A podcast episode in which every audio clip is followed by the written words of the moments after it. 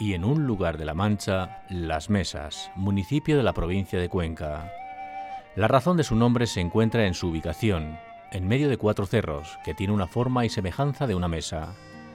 Así también se cuenta que recibió el sobrenombre de las mesas rubias, ya que las caídas de estos cerros era de tierra y cantos colorados, confirmándose esta denominación, además porque uno de los cerros pasó a llamarse Mesacho, que quiere decir mesa ancha. Aunque la fecha de su fundación se desconoce, la historia cuenta que es uno de los municipios más antiguos de estas tierras, ocupada por los moros en un principio. Aldea en su tiempo de Alarcón, en 1445 el rey Juan de Castilla se la otorgó a Juan Pacheco, marqués de Villena, hasta que en 1479 fue erigida villa por los reyes católicos.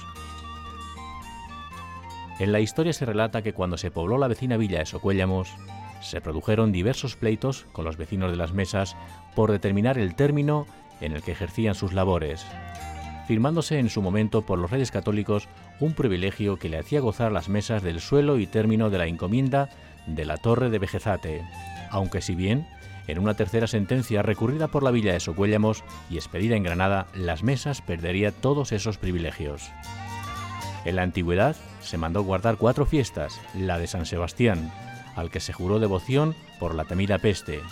a San Gregorio Nazonceno, por ser este abogado del gusano de las viñas, y así también a San Antón y a los mártires Adón y Senén.